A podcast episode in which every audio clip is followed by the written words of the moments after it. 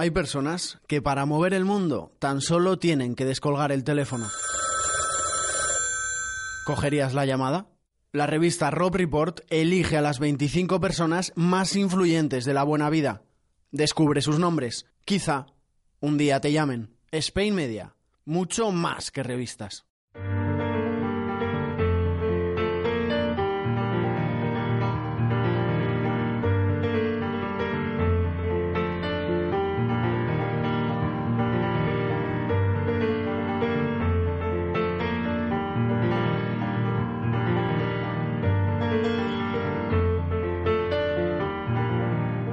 Bueno, soy Ángel Alonso, me conocen más por Pichi Alonso. Mi vida ha sido desde pequeñito el fútbol. Regresaría cuando era un chavalín de 12-13 años, jugaba fútbol en mi pueblo, que ahí sí tenía una ilusión bestial por todo.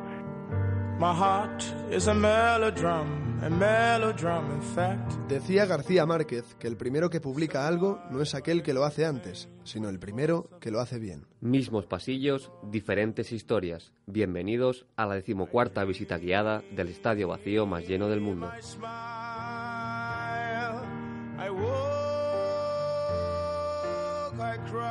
Bowling Sound, un podcast de la revista Panenka con Spain Media Radio. Temporada 2, episodio 4. Contar el fútbol.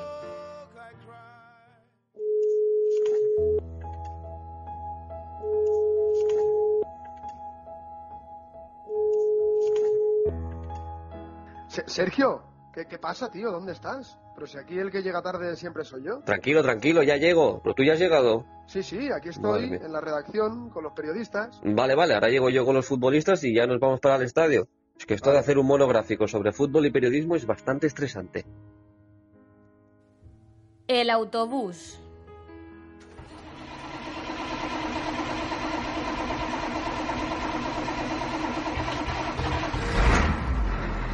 Qué bueno encontrarte, Sergio. Cuando empieza este tour no me puedo separar de ti, ya lo sabes. Bueno, te agradezco el cumplido, pero tampoco te pongas ñoño, que luego a la que puedes te va a salvar. También es verdad, pues que estamos muy unidos, Sergio. Eso es verdad, eso es verdad. Como fútbol y periodismo, al fin y al cabo, aunque hay gente dispuesta a romper esa relación, por eso nosotros queremos reivindicar todos los puntos en los que se encuentran y hemos encontrado a dos personas ideales para hacerlo. Soy Jofre Mateu, en breve cumpliré 38, hace más o menos un año que me retiré del fútbol profesional, he estado jugando entre primera y segunda división en España y final en la India y ahora eh, comento los partidos eh, de segunda división en, en Gol Televisión y dirijo la retransmisión de los partidos del Barça en Ser Cataluña. Eh, hola, buenas. Soy Moisés Hurtado, es jugador de fútbol profesional y ahora me dedico a, entre otras cosas, a, a radio, a la prensa. En prensa escribo para, para un medio del, del mundo del español y en radio hago alguna tertulia también y sobre todo estoy en las retransmisiones del Mogut Sercat en, en Ser Barcelona.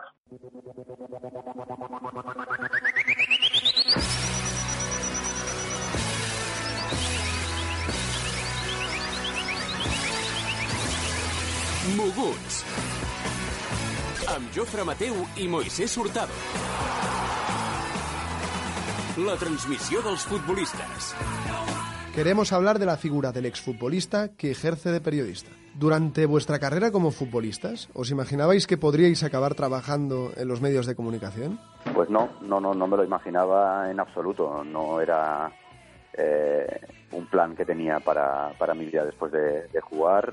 Eh, sí, sí, era, era, era una posibilidad porque yo me había formado para ello. No, no he estudiado nada relacionado con periodismo ni, ni ningún tipo de comunicación como para, para dedicarme ahora a esto. Ha sido algo que me ha venido una vez eh, terminado y que, bueno, me estoy todavía adaptando, pero lo estoy disfrutando. No, no sabía que la cosa iba a tirar por aquí. Al final eh, estudié periodismo con el hecho de, de poder algún día pues, pues tener esa opción de, de dedicarme a los medios, ¿no? ¿Ha cambiado vuestra concepción de periodistas o futbolistas ahora que os habéis pasado al otro lado? Pues no, no, no. En realidad, eh, la mayoría, la mayor parte de mi carrera ha tenido muy buena relación con, con la prensa. Hay una especie de, de, de tabú, ¿no? Con esto, de, de, eh, del mundo del fútbol con la prensa. De los futbolistas eh, me ha cambiado más que no tanto la concepción un poco desde que lo veo desde el prisma del entrenador. pero desde los medios la verdad es que yo cuando jugaba, cuando era jugador, eh, me llevaba bien con, con muchos periodistas. Y, y ahora que trato mucho con gente que, que me cubría a mí cuando yo jugaba y trato mucho con, con no, no, no lo veo muy, muy distinto. ¿eh? Sigo eh, apreciando mucho lo que hacen algunos. todos los lados hay gente mejor, gente peor. ¿Erais en el campo como sois ahora delante del micrófono? La única diferencia ahora es que mm, eh, por, por un tema de responsabilidad eh, mido más, mido más porque porque bueno al final llegas a mucha gente y hay mucha gente que, que lo que dices lo tiene en cuenta para crear opinión, ¿no? Entonces no, no se puede decir cualquier cosa. Bueno, en el campo era, era mucho más conservador, era mucho más segurola, como, como decía yo, era mucho más eh, segurola en el sentido de, que no arriesgaba tanto. Eh, en, el, en los micros quizás también pues porque bueno ya no digamos has hecho tu, tu, tu carrera un poco en los terrenos de juego y los micros pues sí que tengo eh, no me suelo callar lo que lo que pienso no Mm, Pasármelo bien, siempre sonriendo porque es algo que va conmigo y, y espero que, que siga siendo así. el tema del del periodismo yo creo que sí que es verdad que no hay censura pero sí que hay una cierta autocensura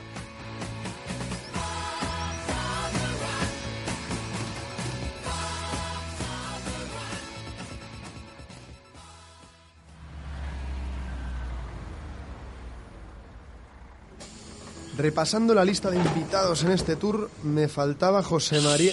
¿Qué pasa? Que es una sorpresa, hombre. Ah, vale, vale. Es que entre que no está aquí, es de noche. A ver si se nos va a ir al garete este tour, Sergio. Nuestro invitado ya está dentro y de hecho es que él es como tú. Nos ha pedido venir de noche.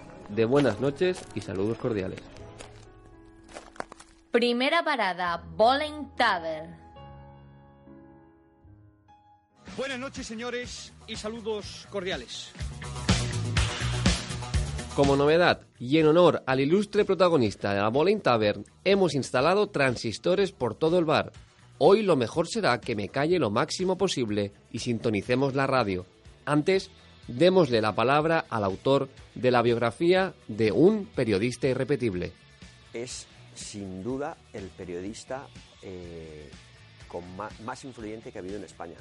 El más influyente, el que más dinero ha ganado, el que más querellas ha recibido. Vicente Ferrer Molina es el escritor de Buenas noches y saludos cordiales, la biografía de José María García, uno de los grandes de la historia del periodismo español. El libro que tenemos entre manos es un detallado trabajo documental hecho a partir de cinco entrevistas con el protagonista y también de la colaboración de compañeros, amigos y hasta rivales.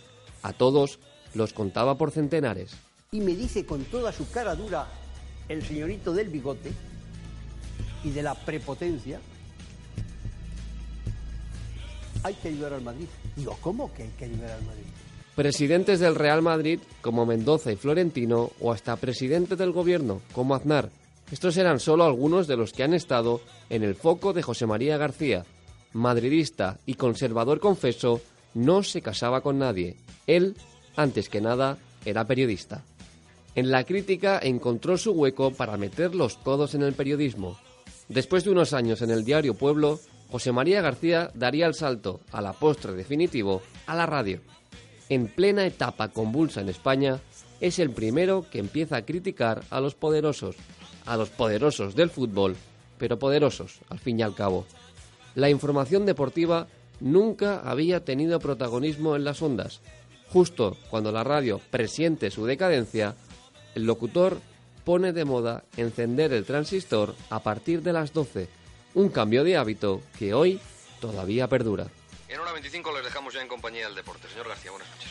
Buenas noches, Javier González Ferrari. Buenas noches, señores oyentes. Saludos cordiales. 12 horas, 6 minutos, 15 segundos. En Yo empezaba un cuarto de hora. Pasé a media hora, después a 45 y al final, pues eh, el tiempo libre. Un periodista diferente por un estilo único, personal, comprometido de investigación y denuncia, que buscaba siempre la primicia, innovar, aportar un ángulo distinto. Era un profesional incómodo, incluso y sobre todo para sus compañeros. Todos los jugadores de la selección española, ahora los de suplentes se han eh, concentrado en Fernando. Soria, ¿me escuchas? Sí. ¿Te, te- te puedes tranquilizar? Bien, que hay un... Bueno, pero si me- no me importa lo que haya, quédate en un sitio donde veas lo que pasa y nos lo cuentas para que nos enteremos todos. Pero tranquilito. Su única intención era llegar a la noticia antes que nadie. Por eso pagaba a sus confidentes. Por eso se pasaba 14 horas en la radio. Por eso se perdió el nacimiento de su hijo. Por eso, en el Bernabéu, colgaron un muñeco ahorcado que representaba a José María García. Le daban igual los medios para llegar a un fin y también le daba igual en qué medio estar. Su anarquía molestaba, también y especialmente a los jefes. Esto le hizo ser un nómada de la radio, siempre en el lado opuesto al del grupo Prisa. A todas las emisoras las hizo líderes de audiencia y sobre todo de impacto. Toda España hablaba al día siguiente de los rastros del programa de García. La audiencia fue detrás de él, de la SER, Antena 3 Radio, de ahí a la COPE, de la COPE a Onda Cero, de Onda Cero al Limbo. Antes de poner punto y final de forma abrupta a su carrera, protagonizó una de las luchas más encarnizadas en el periodismo español. García salió de la SER en 1981 y el butanito se llevó su carisma y también el liderazgo radiofónico. La cadena, que hasta entonces arrasaba con holgura, se vio obligada a diseñar una estrategia anti-García. Ocho años después, arrancó un programa que abordaba el deporte desde un punto de vista desenfadado, con un lenguaje cercano. Se hacía de forma coral y tenía un locutor principal. Señoras y señores, muy buenas noches. Esto es La Ventana al Deporte, aunque eso sí la estamos pintando. Yo me llamo José Ramón de la Morena. El periodismo deportivo fanático, agresivo y descalificador está dando paso a otro muy distinto, más ameno y espectacular. José María García y José Ramón de la Morena, sus medios y también sus influencias entraron en un cuerpo a cuerpo que se prolongó muchos años. Valía todo, insultar, pisar entrevistas, arruinar exclusivas. Algunos dicen que eso desgastó mucho a José María García, un profesional en constante movimiento. Paradójicamente, el hombre de las despedidas no tuvo un programa final, un último capítulo con el que echar el cierre a una trayectoria laureada, la del periodista más notorio de la radio española. Un tótem sin principio ni final, quizás porque los genios no se van, como muchos se esfuman, se difuminan, dejando siempre la puerta abierta a un posible regreso. No sé, no sé si a las 12, no sé si a las 7 de la mañana o no sé si a ninguna hora y no volveré. La enriquecedora lectura de la biografía escrita por Vicente Ferrer Molina, de la que aquí hemos hecho una mínima aproximación, nos demuestra que hay personas irrelevantes que pueden permanecer en sus puestos durante décadas sin que ni un solo día se note su presencia. Pero también hay individuos singulares que una vez alcanzan la categoría de personas mantienen su territorio en la conciencia colectiva aún mucho después de haberse esfumado. A José María García le amas o le odias. Ese era su objetivo. Yo, y quizá ese ha sido mi éxito, he cosechado millones de enemigos, millones de amigos, pero ni un indiferente.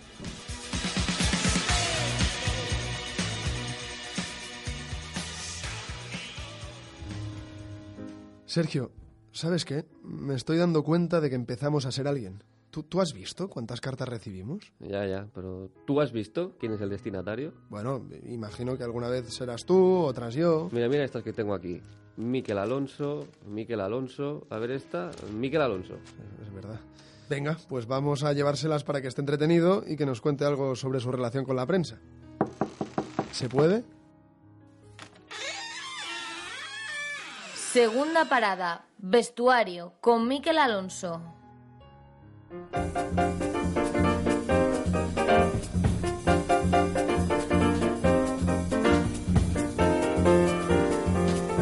El periodismo de fútbol tiene una labor crítica que a menudo molesta al futbolista. Hace poco me encontraba con un colega. Me dijo que el mundo de los periodistas dedicados al fútbol había cambiado mucho. Los clubes controlaban mucho mejor toda la información que daban. Cada jugador, con sus cuentas de Twitter, tenía un canal de información más grande que cualquiera de los viejos periódicos de papel. Recuerdo que hace no tantos años, el lunes, el periódico había decidido y dado nota en ese examen de todos los domingos a jugadores y técnicos. Qué duda cabe que su opinión tenía fuerza. ante el club, los jugadores y ante una afición que leía esta información mucho más concentrada y se dejaba influir por ella. ¿Qué es lo que ha sucedido? Ahora cada uno, cada aficionado se ha convertido en un pequeño periodista que opina en tiempo real, y el periodista necesita adaptarse a estas aguas turbulentas. ¿Dónde encuentra la calidad? Aquello que le diferencie y le permite vivir de dar información de mayor nivel. La información necesita de la paciencia de los árboles para surgir robusta, y hoy en día todos parecemos consumidores urgentes de sucesos deportivos que surgen y desaparecen como un fogonazo. Ya no es verdad o mentira, el espectáculo no espera. Incluso el lunes de los viejos periódicos parece ya tarde para informar sobre el partido. Es una crisis del tiempo y del espacio en el que todo se reinventa, el lenguaje y el fútbol como juego, también consciente de esta prisa. Recuerdo que los lunes evitaba abrir la hoja del periódico, que era en exceso sensible a la manera en que me había podido juzgar aquel domingo. Espeso, se pone nervioso, dio un buen nivel, mejor con el balón que sin él, o viceversa, falló en el primer gol, desconcentrado, acertado, intenso, listo. Pero al llegar a casa a mi madre a veces se le escapaba lo que un periodista había dicho de mí, y yo me enfadaba un poco, porque aunque las palabras fuesen elogiosas, me sentía frágil ante aquel hombre que parecía tener excesivo poder ante mis ojos.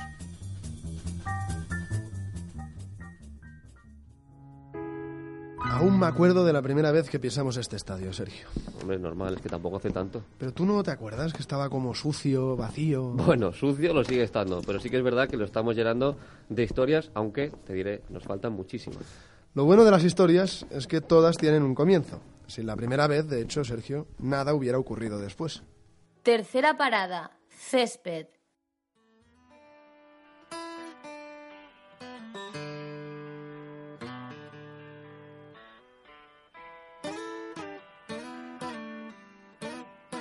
Bueno, siempre, que, siempre quise ser periodista. Desde que estaba estudiando aquí en Murcia, primero en Maristas, bajo Sante, luego en el Alfonso X el en el instituto. Cuando era pequeñajo yo siempre quise ser periodista.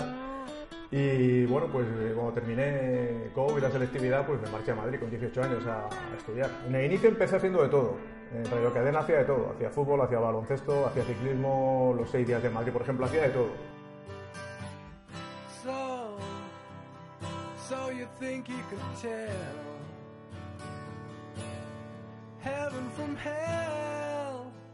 20 años después de narrar su primer partido en el canal, Sixto Miguel Serrano, así, en mayúsculas, ha dicho adiós a las locuciones deportivas en Movistar Plus.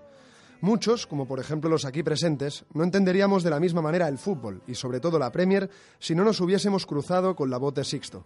Un hombre que hizo del fútbol una fiesta y del oficio un arte, recogiendo el testigo de muchos otros que se ganaron la vida contando lo que veían sus ojos en el césped. Pero ¿cómo y quién empezó todo esto de las narraciones? Hace nueve décadas, el deporte rey dejó de ser solo patrimonio del estadio. Precisamente los ingleses fueron los primeros en experimentar una nueva sensación que lo cambiaría todo. Sentir la emoción del juego, en directo, sentados en el salón de casa. Fog patches and showers early Friday, but improving to greater than six miles on Friday morning. 22 de enero de 1927. Highbury. Arsenal Sheffield United. El acta del partido, minutos después del pitido final, reflejará un 1 a 1 en el marcador, aunque eso no será ni mucho menos lo más trascendente del choque. Como nos cuenta Carlos Martín Río, con un reportaje en el número 58 de la revista Panenka, lo que quedará grabado para siempre de ese duelo no lo decidirán los jugadores. Será un hito, el primer capítulo de una historia memorable. Esa tarde, bajo el cielo gris de Londres, un periodista de la BBC narrará por primera vez un partido de fútbol a través de la radio. Vocación seguro, vocación seguro, que te guste mucho lo que haces, eh, llevarlo dentro de tu corazón, dentro de tu alma y ser pues muy profesional, muy serio, ¿no? Documentarte siempre al máximo. Si vas a hacer un partido, si vas a na- a narrar un partido, yo creo que primero te tiene que gustar, porque si no te gusta, yo creo que si no te gusta se nota que no te gusta. Y si te gusta también se nota positivamente que te gusta lo que estás haciendo. Esa pronunciación de los anglicismos, del Twitter, esa manera de cantar los onces, de levantar la voz de un solo golpe. Sixto contagiaba a sus oyentes. Y lo hacía estando lejos y a la vez cerca de ellos, encerrado en su estudio, con la mirada clavada en la imagen. Del mismo modo que lo hizo Teddy Wakelam desde Highbury aquel día de 1927. aunque en su caso también tenía que estar pendiente de la hoja posada sobre su regazo. Se trataba de un dibujo en el que se representaba un campo de fútbol dividido en ocho casillas. Cada casilla estaba numerada, y de esa forma era más fácil para el locutor situar la acción del juego y para el oyente seguirla. De hecho, el mecanismo tenía truco. Un segundo comentarista, situado en la misma cabina del estadio que el principal, pisaba el relato de Wakeland para especificar en qué cuadrado se encontraba el balón. Dos voces, dos tareas, dos informaciones y un mismo objetivo, transmitir una fotografía mental del encuentro. Pero a mí, sin embargo, a la hora de narrar, el fútbol que más me gusta es el de la Premier, porque es mucho más intenso, tiene más dinamismo, aunque ya también hay muchos jugadores de fuera de Inglaterra, casi casi mayoría, ¿no? que están jugando en la Premier, pero de alguna manera sí que se mantienen las constantes vitales del fútbol inglés, eh, el fútbol tradicional, de ida, de vuelta, de box to box que le dicen allí, ¿no? como los centrocampistas, de, de área a área, y están todo el tiempo yendo y viniendo. Luego la realización es muy buena, es fantástica, y, y para mí que hago los partidos desde Tres Cantos, donde tenemos los estudios de Movistar Plus, pues la realización es básica, ¿no? porque te, te enseñan justamente lo que tienen que enseñarte. En materia futbolística, en efecto, los ingleses son ejemplares en muchas cosas, también pioneros, aunque esa primera narración de un partido desde el añorado Highbury no estuvo exenta de polémica. La aparición de un nuevo medio activó la resistencia de los sectores tradicionales. Algunos, por ejemplo, temían que aquella innovación hiciera bajar la venta de periódicos. Lo mismo pasó en España, cuando cinco meses después de aquel Arsenal Sheffield United también llegó la primera retransmisión, en este caso de una final de Copa, la que enfrentaría al Real Unión de Irún y el Arenas de Quecho en Zaragoza. Nunca es fácil aceptar los cambios, pero más por suerte que por desgracia, esa nueva manera de vivir el balompié demostró con el tiempo que había llegado para quedarse. Pasaron los años y las décadas, y así hasta que, gracias a Dios, conocimos a Sixto. Pues aquí estoy, en el locutorio AVS1, que así le llamamos, donde acabo de terminar mi último partido aquí en Canal Plus, Movistar Plus. Acabo de narrar el West Brom 1, Arsenal 1. A todos, absolutamente a todos, quiero, como hice en la retransmisión hace unos minutos, que mis dos últimas palabras para todos ellos sean estas. Muchísimas gracias. Dos palabras más. De corazón. Gracias a ti, Sixto.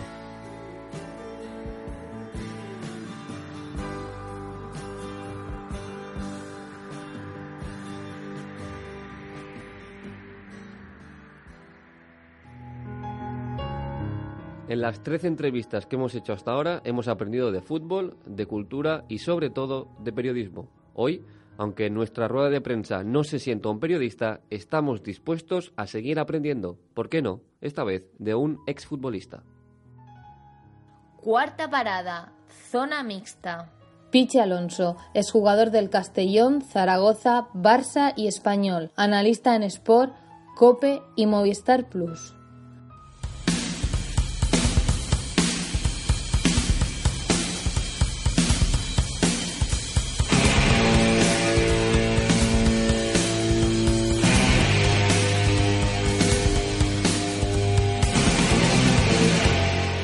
Llevas más años en los medios de comunicación que en el fútbol.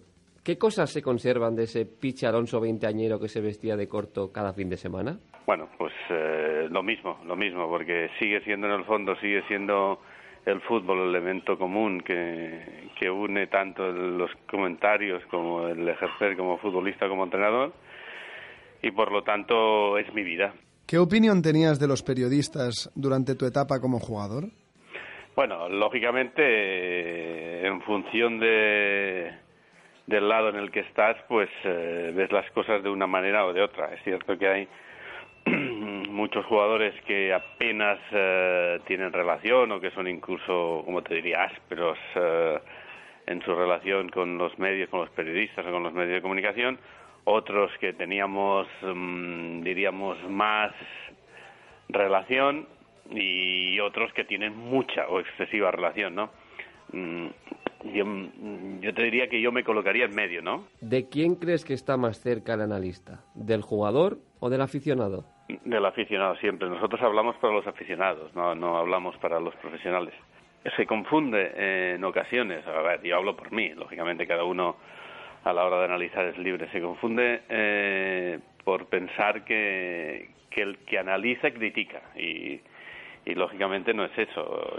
Tú analizas y, y ves lo que ves y lo que no pude hacer es engañar al aficionado. A mí me decían, bueno, es que tú eres del Barça y me llamaban antibarcelonista porque decía que no era penalti una acción que se había producido en el ataque del Barça. Yo decía, es que yo mm, lo principal para mí es mantener la credibilidad. Yo no puedo, yo tengo que decir lo que veo, no puedo decir lo que diplomáticamente sería correcto para el medio de comunicación en función de que, se trabaja, ¿no? Para las nuevas generaciones de espectadores al fútbol es más fácil imaginarte comentando una jugada en la tele que dándole patadas a una pelota. ¿Qué reacción, qué pensamiento te genera eso? Yo te puedo decir que ya incluso estando en TV3 o como comentarista, pues lógicamente los jóvenes me conocían por el, mira, ese es el de TV3, ese es el que comenta los partidos, el que analiza los partidos, etcétera, etcétera. No, no me tenían como, mira, este fue jugador del Barça, eh, porque no, no me conocían, no, no, no lo habían vivido, ¿no? A mí me gustaría que me siguiesen identificando como jugador, que fue eh, mi profesión principal. Volviendo al pichi futbolista, ¿ya tenías por aquel entonces tendencia a analizar el fútbol o era todo mucho más espontáneo?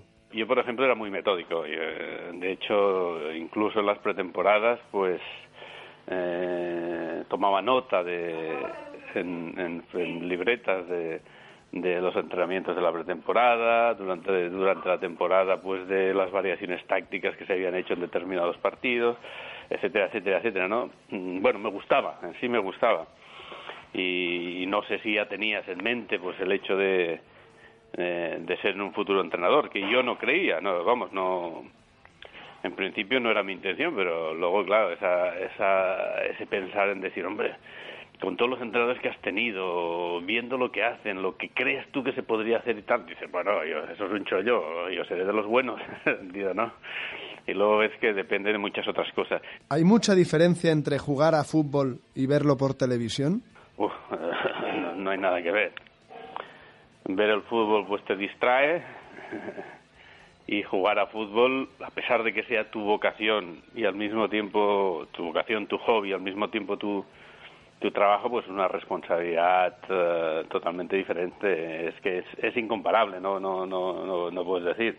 Ahora, si me dices, ¿qué preferirías tú? Yo te diría, siempre jugar a fútbol, siempre ser futbolista, siempre estar sobre un césped. Defendiste la camiseta del Barcelona en la década de los 80. ¿Había la misma presión mediática sobre los jugadores del club que la que tienen en la actualidad Messi, Iniesta, Piqué y compañía? No, no, no, no, no. Cada, cada vez hay más, cada vez hay más medios de comunicación. Hoy en día, cualquier, cual, bueno, tienes que pensártelo tres, cuatro, cinco veces antes de hacer una declaración porque todos te cogen el lado que, que les que les interesa. Mira, eh, yo tengo mucha amistad, bueno, de hecho la sigo teniendo, pero en aquella época tenía mucha amistad con Víctor Muñoz. Él había venido al Barça un año antes que yo y hablábamos prácticamente, yo estaba en Zaragoza, él en Barcelona, hablábamos prácticamente cada semana por teléfono, hablábamos más, de, bueno, cada día, así te diría, ¿no? Porque además éramos amigos.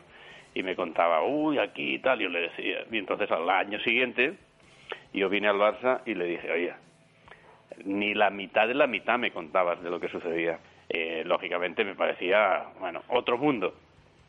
Pero de esa misma manera te puedo decir que me parecería otro mundo, y eso que no lo vivo desde dentro en ese momento porque no estoy dentro del Barça, otro mundo la relación que tienen hoy eh, los medios de comunicación eh, con, con los futbolistas y los futbolistas con los medios de comunicación. ¿Qué partido te gustaría volver a jugar y qué partido te gustaría volver a comentar?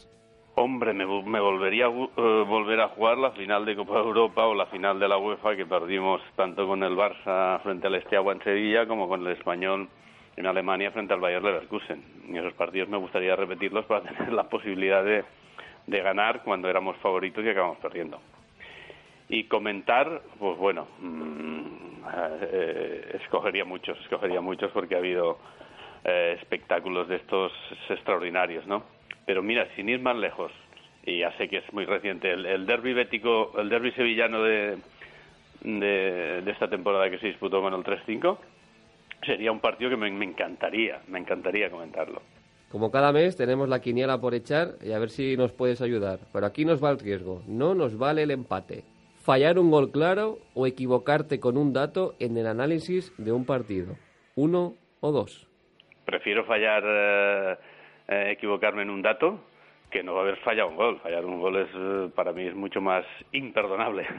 ¿Volver a entrenar a la selección catalana o volver a un plató de TV3? ¿Uno o dos? no, por, por entrenar en la selección catalana ya, ya paso mi ciclo y desde luego no, no creo que lo vuelva a hacer nunca. Y, volver a TV3, hombre, sinceramente a mi edad tampoco creo que vuelva, pero me inclinaría por esta segunda. ¿Jugar al lado de Maradona o ver jugar a Messi? ¿Uno o dos? No, a ver, eh, por jugar, eh, por el hecho de jugar, cuando me dices jugar al lado de Maradona o ver a Messi, jugar al lado de Maradona, porque eso significaría que estarías en activo, que serías más joven y que, bueno, y que jugar al lado de Maradona siempre ha sido un placer, aunque yo considero que Messi está por encima.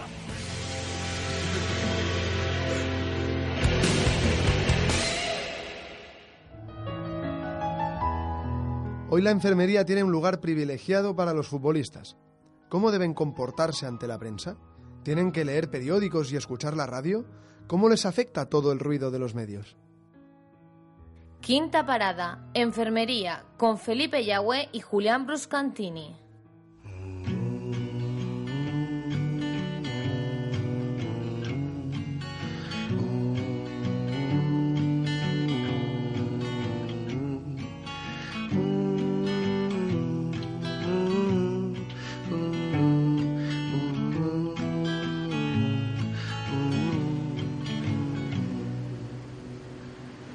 Estaba ojeando los periódicos y, analizaba ciertas estadísticas de, algunos jugadores, un gol en ocho partidos, una asistencia en 25 partidos, eh, le marcaron cuatro goles en los últimos dos partidos.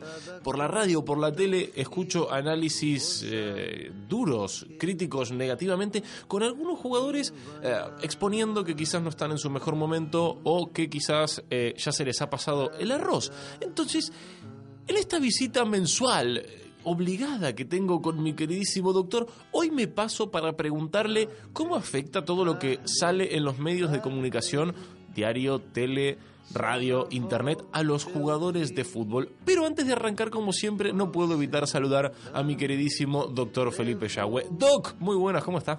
Pues muy buenas, muy bien. Dentro de esta obligación que comenta usted, eh, ¿hay algo maravilloso? Buenas tardes. Doctor, lo que le decía, ¿cómo le afecta a un jugador, llámese por ejemplo Cristiano Ronaldo, ver que día tras día eh, se publica la estadística de la, por ejemplo, baja cantidad de goles que ha metido esta temporada y de la, bueno, quizás deficiente eh, ¿cómo decirlo? El deficiente porcentaje, porcentaje de acierto que tiene de, cara a portería. ¿Cómo lo, lo, afecta en este caso al portugués, que sabemos que es competitivo? ¿O cómo le puede afectar a alguien que quizás de mente sea un poquito más blando? ¿Cómo le podría afectar en su rendimiento futbolístico? Pues bueno, aparte del caso de Cristiano, que parece que le afecta bastante, vamos a decir que aquí el, constructo psicológico que, que, subyace, podría decir, para, para mayor pedantería, sería la autoestima, la famosa autoestima que sale constantemente y que parece que nos hablan siempre de que los, los eventos que nos ocurren nos modulan mucho o incluso la lectura, como tratamos ahora de un periódico. Bueno, siempre, siempre la buena autoestima ha de partir de dentro, ha de ser interna y la mala autoestima vendrá del exterior, de fuera de nosotros. Tomemos pues todo lo externo y tomémoslo bien, eh, tomémoslo como información, no como fuente de autoestima. información para modular eh, desde nuestro interior. Doctor, ¿usted cree que em, una afectación eh, se puede ver dentro del campo si un jugador en, en la semana se la pasó leyendo periódicos o escuchando la radio o viendo la tele? Hay muchos jugadores, Doc, que dicen yo no leo, yo no miro, yo no escucho. Efectivamente, sí, yo, yo no recomendaría abstraerse de todo porque somos parte de donde estamos y, y lo que hay fuera de nosotros también es parte nuestra. Ese, ese vínculo eh, eh, nos recomienda siempre un equilibrio. Volviendo al caso de Cristiano, fíjese que Cristiano normalmente cuando lee algo que, que, que, es negativo hacia él, una mala crítica, eh, a él casi siempre le sirve de resorte, de, de, motivación, precisamente por ese ego grande que tiene el portugués. Mm, doctor, usted como amante del fútbol y colchonero declarado, ¿usted cree en las estadísticas del fútbol? ¿Le parece que sirven para algo? Bueno, a mí me gustan mucho los números. eh, sirven para, bueno, para tener una orientación. Los eh, seres humanos necesitamos esta especie de reducción de, de- de los conceptos de las ideas y los números nos ayudan bastante. La matemática está en todo, amigo, y, y orienta mucho. sí. Ay, ay, ay, ay, ay. Bueno, ya lo dicen, ¿no? Y se puede aplicar al fútbol. Están las verdades, las mentiras y las estadísticas.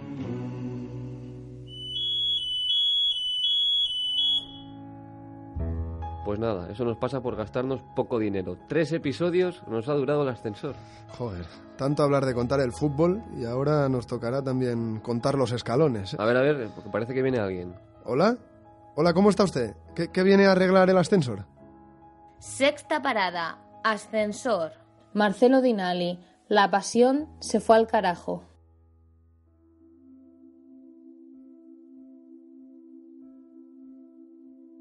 La gastada libreta de hojas amarillentas, Ramón anotaba cosas que pensaba en algún momento convertir en ficción.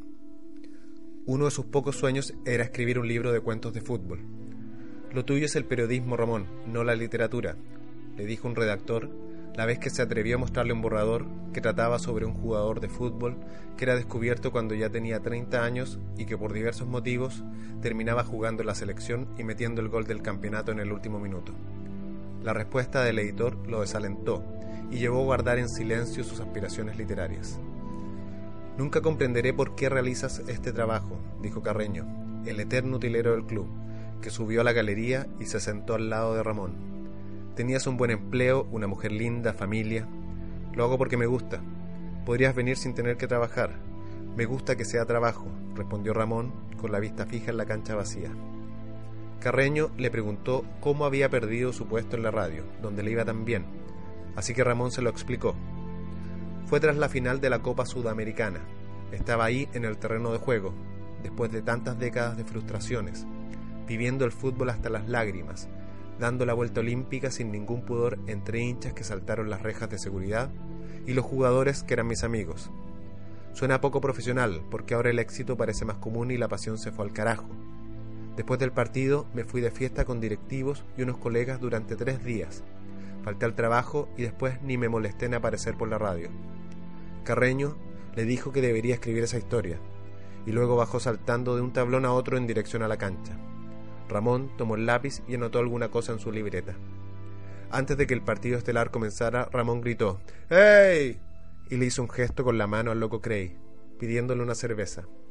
En el tiempo de descanso consiguió la lista de los jugadores y escribió una inspirada y lírica crónica sobre el partido, dejando el espacio justo para poner el resultado final, que ya sabía no se modificaría mayormente.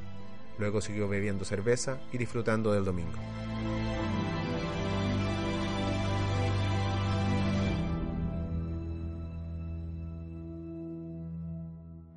Siempre nos sentimos a salvo en nuestro kiosco, pero hoy ese cubículo merece más que nunca nuestra visita, porque el fútbol se escucha, el fútbol se lee y sobre todo el fútbol se cuenta.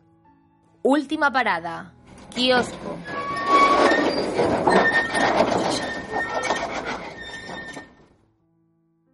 Mientras centenares de hombres armados y pagados por el sheriff Harman recorrían Chicago disparando y sembrando el terror, Earl Williams estaba escondido a menos de 50 metros del despacho del Un momento. ¿No mencionas el periódico? ¿Nos perdemos Sí, los eso laureles? está en el segundo párrafo. ¿Y quién diablos va a leer el segundo párrafo? Llevo 15 años enseñándote cómo se escribe un artículo. He de Un hacerlo momento. todo, conseguir la información, Oye, ponerla en solfa. Escucha, sábelo todo. Yo me saco un artículo de la manga, un buen artículo antes de que bosteces. Periodista de pacotilla, tu lugar está en Filadelfia. Allí escribirás eslogans para jabones de Ah, afeitar. sí, dime, ¿quién escribió la confesión de Banducci tres dedos en su lecho de muerte, eh? Estoy empezando a creer que todos los periodistas están sonados.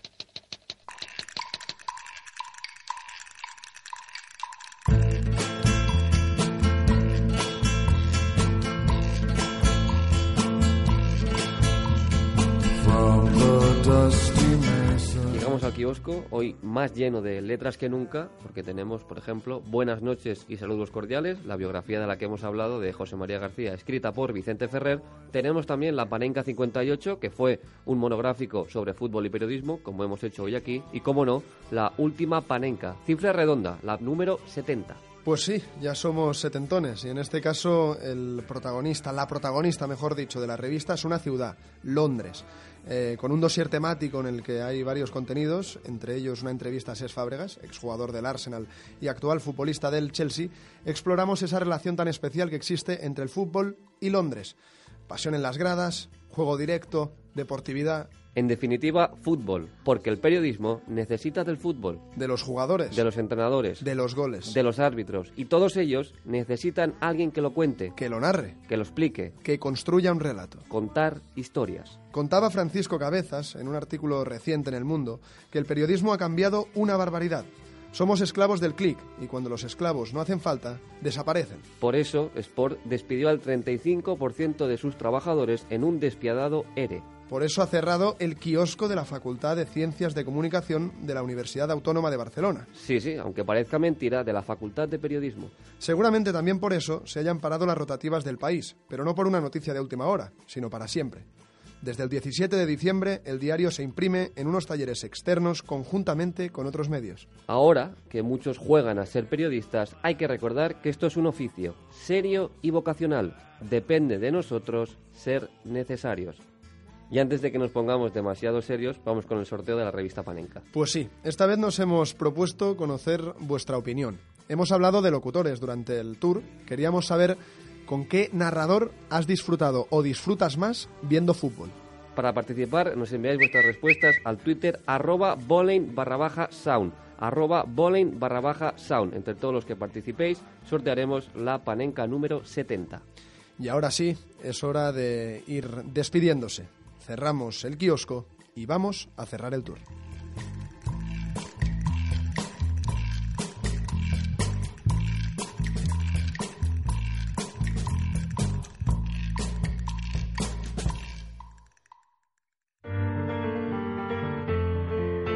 Catorce capítulos, un solo tema, infinitas lecturas.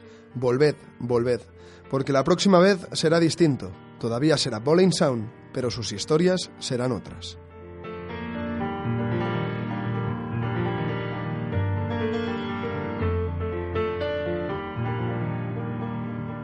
Quizá la más trascendente para mí fue la de haber calentado en la final de Copa de Europa contra el, Sevi- contra el Esteagua en Sevilla, de haber salido a calentar antes de acabar el primer tiempo, sobre el minuto 35, y seguir calentando hasta el minuto 112. Es decir, hubo prórroga, ¿eh? está claro, no, me estoy volviendo loco, hubo prórroga y se alargó el partido, y esa probablemente sea la anécdota eh, más fuerte que he vivido yo como jugador.